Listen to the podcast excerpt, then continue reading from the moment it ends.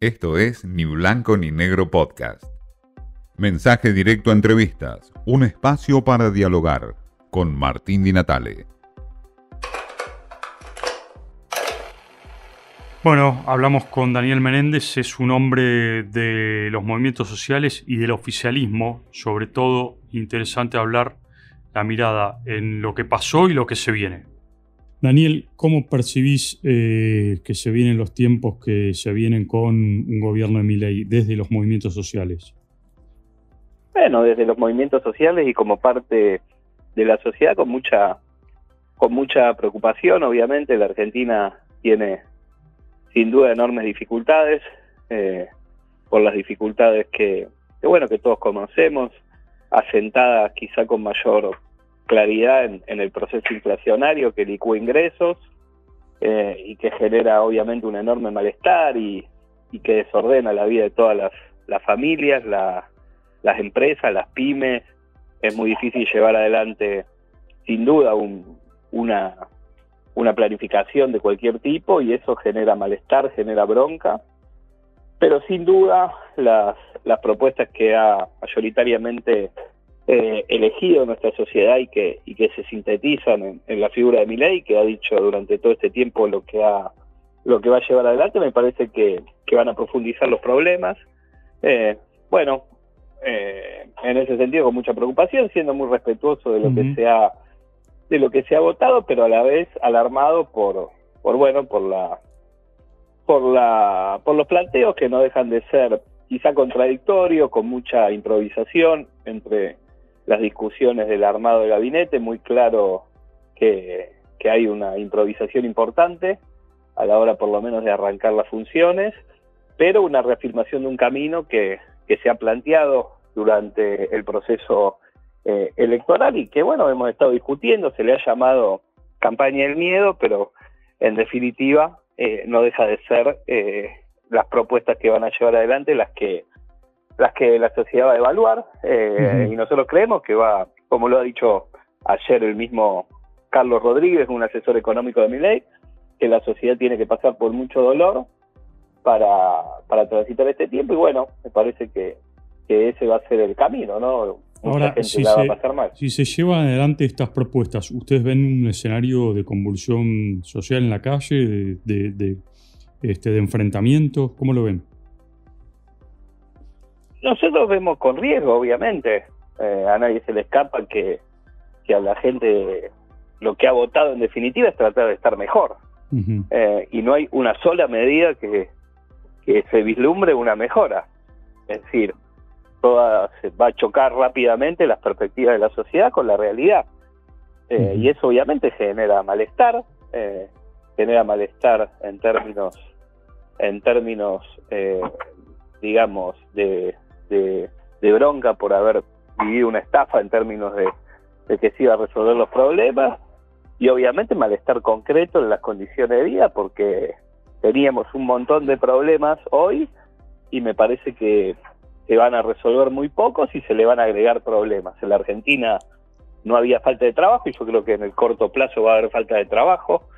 En la Argentina había dificultades de una porción importante de la sociedad para poner un plato de comida, pero había una asistencia del Estado que garantizaba en parte esa realidad, eso se va a, terminar y el proceso de destrucción de empleo va a generar mayores niveles de las dificultades para acceder al empleo, por lo tanto, y al plato de comida, por lo tanto va a haber destrucción de empleo y va a haber un proceso de, de avance del hambre en la, en la Argentina, obviamente los planteos y las amenazas de la represión están a la vuelta de la esquina con una fuerza policial que tradicionalmente en nuestro país eh, tiene una vocación por no, digamos, apegarse a, mínimos parámetros democráticos a la hora de, ejercer eh, una respuesta ante las manifestaciones y con una bajada de línea muy clara vinculada con, con una salida represiva, sin duda se le va a sumar un escenario que en la Argentina no ha habido, que tiene que ver con, con episodios, eh, bueno, donde la fuerza de seguridad tengan vía libre para llevar adelante fenómenos y momentos represivos. Eso cualquiera que, ve la situación en la Argentina está claro que vamos hacia, hacia ese horizonte, lamentablemente no hemos podido estar a la altura de, evitar que la sociedad salte a, ese, a esa salida. Ahora, Daniel, eh, ¿vos no ves que en esa eh, eh, una autocrítica, por un lado, por el lado del peronismo, de por qué no se le pudo dar una respuesta, por qué hubo una sensación de estafa, y por otro lado, si no hacía falta o no hace falta realmente un ajuste o un, o un recorte de gastos en la política como el que plantea mi ley? Autocrítica un montón. Me parece que, ya el solo hecho de que Milei sea presidente basta para, para revisar un montón de cosas que, se han hecho y que, explican en parte que, la mayoría de la sociedad opte por, eh, por, por esto, por este conjunto de personas que van a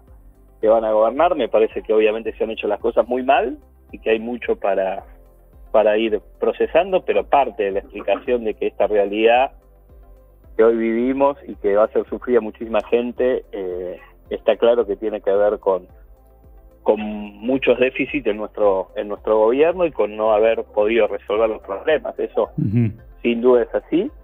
Y en relación con, eh, con, con, los gastos de la política, me parece que no es lo que se está en discusión. Digamos, ¿no? Me parece que, que no pagar el aguinaldo en, en, las próximas horas, en los próximos días, no tiene que ver con un, con un recorte a la, a la política, con privatizar IPF, con privatizar AISA, con privatizar aerolíneas, no tiene que ver con un recorte en la política, tiene que ver con una mirada ideológica y con una comunidad de negocios eh, que en definitiva tienen que ver con priorizar eh, que sectores vinculados a quienes hoy gobiernan en un entramado de negocios que tiene que ver con mucho con, con lo mafioso y mucho con, con lo que habíamos vivido en otros tiempos en la Argentina, eh, repartan la potencialidad de riqueza que existe en nuestro país hacia un conjunto de familias, en, en todo lo que tiene que ver con, con la perspectiva de, de vaca muerta, con todo lo que tiene que ver con eh, quitar, digamos, cualquier tipo de, de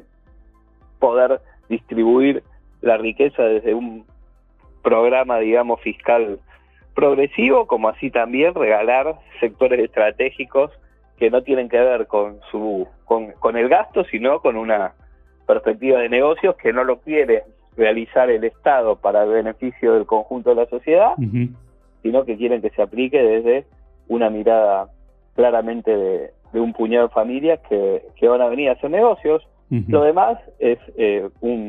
una, una mirada ideológica con mucho verso, eh, bueno, y obviamente, como charlamos antes, con la, con la que parte que le toca al peronismo de haber facilitado por su propia incapacidad de construir respuestas en este tiempo, eh, facilitó la llegada de estos sectores del gobierno. Menéndez habló de un escenario de dificultades que pueden venir por delante con Milei, un estado represor que podría llegar a existir en la calle y movilización, por cierto, ante la preocupación que hay en los movimientos sociales por las medidas que pueda llegar a tomar Milei. Esto fue Ni Blanco ni Negro Podcast.